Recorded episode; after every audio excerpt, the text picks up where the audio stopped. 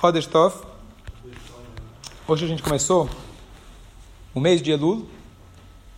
Elul é o último mês do ano, não é por acaso.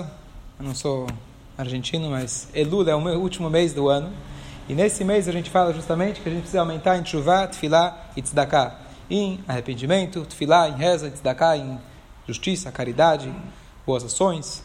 Então, nos próximos dias, se Deus quiser, a gente vai dedicar um pouquinho para o assunto, o primeiro assunto que é tefilá, um pouco de reza. Tem muito que falar sobre reza, mas uma vez que todo mundo vem aqui para a sinagoga já para rezar, a gente aproveita e explica um pouco melhor o que, que a gente veio fazer aqui, além de homenagear alguém, além de participar do minyan, ou bater cartão, ou virar páginas, ou mexer os lábios, entender um pouco melhor do que, que isso se trata. E hoje vamos começar pela história, onde começou a reza. Pergunto a vocês, qual é a primeira alusão que temos de reza na Torá? Muito bom, está escrito para a gente, mas é uma alusão. Não está escrito vai itpalel, não está escrito vai itpalel Adam nessas palavras. Não está escrito que Adam rezou, mas está escrito que Deus, Deus não fez a chuva. Ve Adam Ain. Ainda não tinha o ser humano. E quando veio Adam e ele rezou para Hashem, ele pediu por chuvas, aí que veio as chuvas. E o que é interessante, que apesar de que as plantas já estavam prontas para sair da terra, mas Hashem esperou o momento que Adam Arishon pedisse, e a partir do momento que o ser humano pediu, Adam, ele pediu, aí a chuva saiu. Aqui a gente já vê um ponto interessante da Tfilá, que muitas vezes a gente já tem a nossa conta cheia lá em cima. Deus só está esperando que você peça. Lembrei agora de uma história famosa, esqueci o, os detalhes da história, mas basicamente uma pessoa que é, é, o, o, acho que ele acabou perdendo tudo, tudo, tudo, tudo, mas ele nunca pedia para Deus. Até que ele chegou nas últimas, finalmente, ele falou, olha Hashem, por favor, me ajuda. E de repente ele ficou, ganhou muito, muito dinheiro. Depois ele foi se aconselhar com um sábio, tentar entender o que aconteceu. Ele falou, olha, Deus estava esperando a tua reza. Teu, teu, a tua fortuna estava garantida, mas ele tentou de tudo, de cutucar para ver se você pede, certo? Às vezes a pessoa fala, só quero agradecer, só quero agradecer. Mas aqui no caso, Deus está esperando que Adam Arishon, no caso todos nós, que a gente peça para Hashem. Muito bom.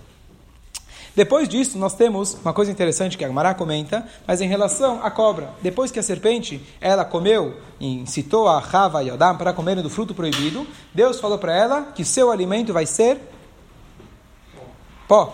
Pó da terra vai ser o alimento da cobra. Assim está na Torá. Ve'afar tochal kol Nós passamos a grande maioria do nosso dia, da nossa vida, preocupado com uma coisa chamada parnassá. Se alguém chega e fala para você, olha, Aqui tem o cartão de crédito infinito. Seria bom? Precisaria estar na faculdade, estudando. Hã? A cobra, na verdade, diz, pergunta para a gente, nossos sábios, se Deus garante para ela que seu alimento, seu sustento é o pó da terra, bom, beleza, está garantido. Qual foi o problema dela? Qual foi o castigo dela? Esse foi o maior castigo. Na hora que Deus ele fala para você, está aqui o cartão de crédito, desliga o telefone e fala, não me liga mais ele desliga o status dele do, do WhatsApp, fala, não me incomoda mais, está aqui tudo, não quero que você fale mais comigo. Esse é o pior castigo. Alguém que não tem essa comunicação com Hashem, esse é o castigo. A falta, na verdade, é uma grande bênção. A pessoa ter tudo e esquecer de onde vem, essa é, na verdade, a pior maldição. Isso que aconteceu com a cobra. Depois disso, quem tinha falado que foi Abraham? Nusen? Quem você falou que foi Abraham, não foi? Então, qual reza que a gente tem de Abraham vindo? Nós temos dois episódios que aconteceu que a Sara foi pega. A primeira foi por quem?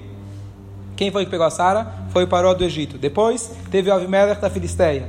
E quando ela foi pega pelo. Pelo ah, nenhuma das vezes ela foi tocada, mas ambos queriam estar com ela. E naquela noite o Avimelech teve um sonho. Deus aparece para ele e fala: Você pegou uma mulher que ela é casada. E Deus afligiu toda a casa de Avimelech, com os orifícios deles estiveram fechados. Os banheiros estavam inutilizados porque eles não conseguiam ir ao banheiro e os orifícios estavam fechados. E naquela hora então, Deus falou: Você tem pena de morte, você merece morrer, mas tem uma solução. Se você pedir para Abraham desculpa, ir lá se acertar com ele, ele vai rezar por você e você vai ser salvo.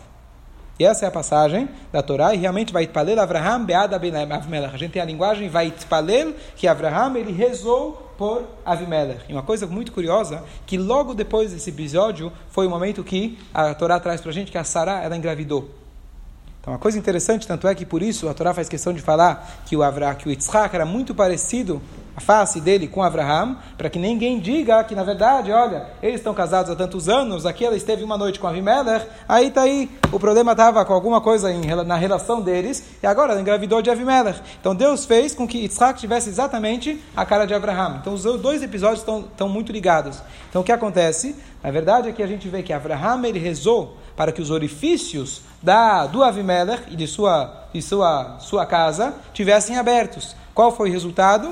A Sará teve o seu orifício que voltou novamente a reproduzir e ela teve o seu orifício novamente é, funcionando para posteriormente ela dar um filho. E aqui a gente aprende uma, reza, uma regra geral de que aquele que reza pelo bem-estar do outro, ele mesmo é atendido, ele é atendido ainda antes. Ele é atendido ainda antes. Então, se a gente reza pelo bem, e aqui a gente vê que foi exatamente na mesma moeda. Ele rezou pelos orifícios do Avimelech, e assim ela pôde ter é, o seu filho. A outra parte de Abraão vindo muito conhecida, que essa eu estava esperando que todo mundo soubesse. Abraão negociou com Deus. Quando que Abraão negociou com Deus? Ah, Sodoma. Então lá também a gente tem uma reza onde Deus está, onde Abraão está pedindo para Deus para salvar os ímpios, para salvar os pecadores da cidade de Sodoma e Gomorra, que se tenham 50 tzadikim, 45 tzadikim, ele foi, foi, foi, foi, até realmente não conseguir, e aí Deus acabou destruindo. Mas aqui a gente vê mais uma vez um apelo de reza. Yitzhak, ele saiu, na verdade, Yitzhak, ele saiu na hora de Mincha, na hora que Arifká estava chegando no camelo, está escrito, vai Yitzhak la suach basadeh, ele saiu para conversar no campo, talvez daí a fonte que muita gente na sinagoga acha que é um lugar para conversar, porque a Torá fala que ele saiu para conversar no campo, ele fez uma conversa com Deus. Talvez uma má interpretação dessa passagem que deu margem a esse tipo de coisa, mas deixar bem claro que essa não é a interpretação correta. La sua significa ter uma conversa com Deus. E depois disso, aí sim, ele rezou. Aí está escrito que Yitzhak sim rezou pela Rivka, e Rivka também rezou para que eles tivessem filhos. 20 anos de casados, não tinham filhos. E nessa hora, então, Deus escutou a reza de quem? Do, do Yitzhak ou da Rivka? Vocês lembram? Do Yitzhak. Deus escutou a reza do Yitzhak antes da Rivka. Por quê? Foi um pouco chocante, mas ele fala porque o Yitzhak, ele era tzadik, filho de tzadik. Então ele tinha os méritos próprios e os méritos dos seus antepassados, Abraham. Enquanto que a Rivka, apesar que ela era uma tzadeket, mas os pais dela o pai, o irmão e etc., Lavan e etc., eles eram uma turma um pouco mais complicada. Então, por isso, ela não tinha mérito suficiente que conseguissem garantir para ela o filho. Então, Deus escutou de Yitzhak primeiro. Só para concluir essa passagem, apesar de amanhã a gente continua, mas uma coisa interessante, teoricamente, qual dos dois você deveria dar mais atenção, Hashem, para essa menina que veio de um lar difícil, mesmo assim ela se superou, ou para aquele que já nasceu no berço de ouro? Por que Deus escutou justamente o Yitzhak e não o Darifká? Deveria ser o contrário. O esforço dela, o empenho dela era comparado com uma rosa entre os espinhos, então deveria ter escutado ela, não o Yitzhak. Primeira pergunta? Então eu vi uma explicação bonita, acredito que não seja a única, mas uma explicação de que todo o conceito da tefilá, no sentido de pedido, nós temos que pedir com humildade. Nós temos que pedir por humildade. Alguém que não tem uma família para olhar para trás, ele naturalmente se torna humilde. Ele não tem como levantar a bandeira e falar: Olha, eu sou o neto do grão rabino lá. Não, ele não tem bandeira nenhuma. Ele melhor ele apagar do RG dele quem são os pais, porque ele vai viver assim pequeno, ele vai viver humilde. Então, o que acontece? Para ela era muito fácil, entre aspas, ser humilde. Agora, para Yitzhak, era fácil. Levantava, oh, meu pai era Abraham, estava cheio de discípulos. Abraham era conhecido, Abraham era rico, Abraham falava com Deus. Não tinha alguém mais conhecido que Abraham. Então, para ele ter a humildade, Diz essa resposta que, na verdade, ele precisou se esforçar muito mais para conseguir alcançar esse nível de humildade dela. Para ela era normal nesse aspecto e para ele ele teve que se esforçar mais. E por isso que Deus, justamente por o pai dele ser tzadik, não pelo mérito do pai, mas pela dificuldade, que às vezes fala, ah, teu pai já é fácil para você. Não, ele precisou se esforçar muito mais para alcançar um nível de humildade e aí Hashem escutou a tefilá dela.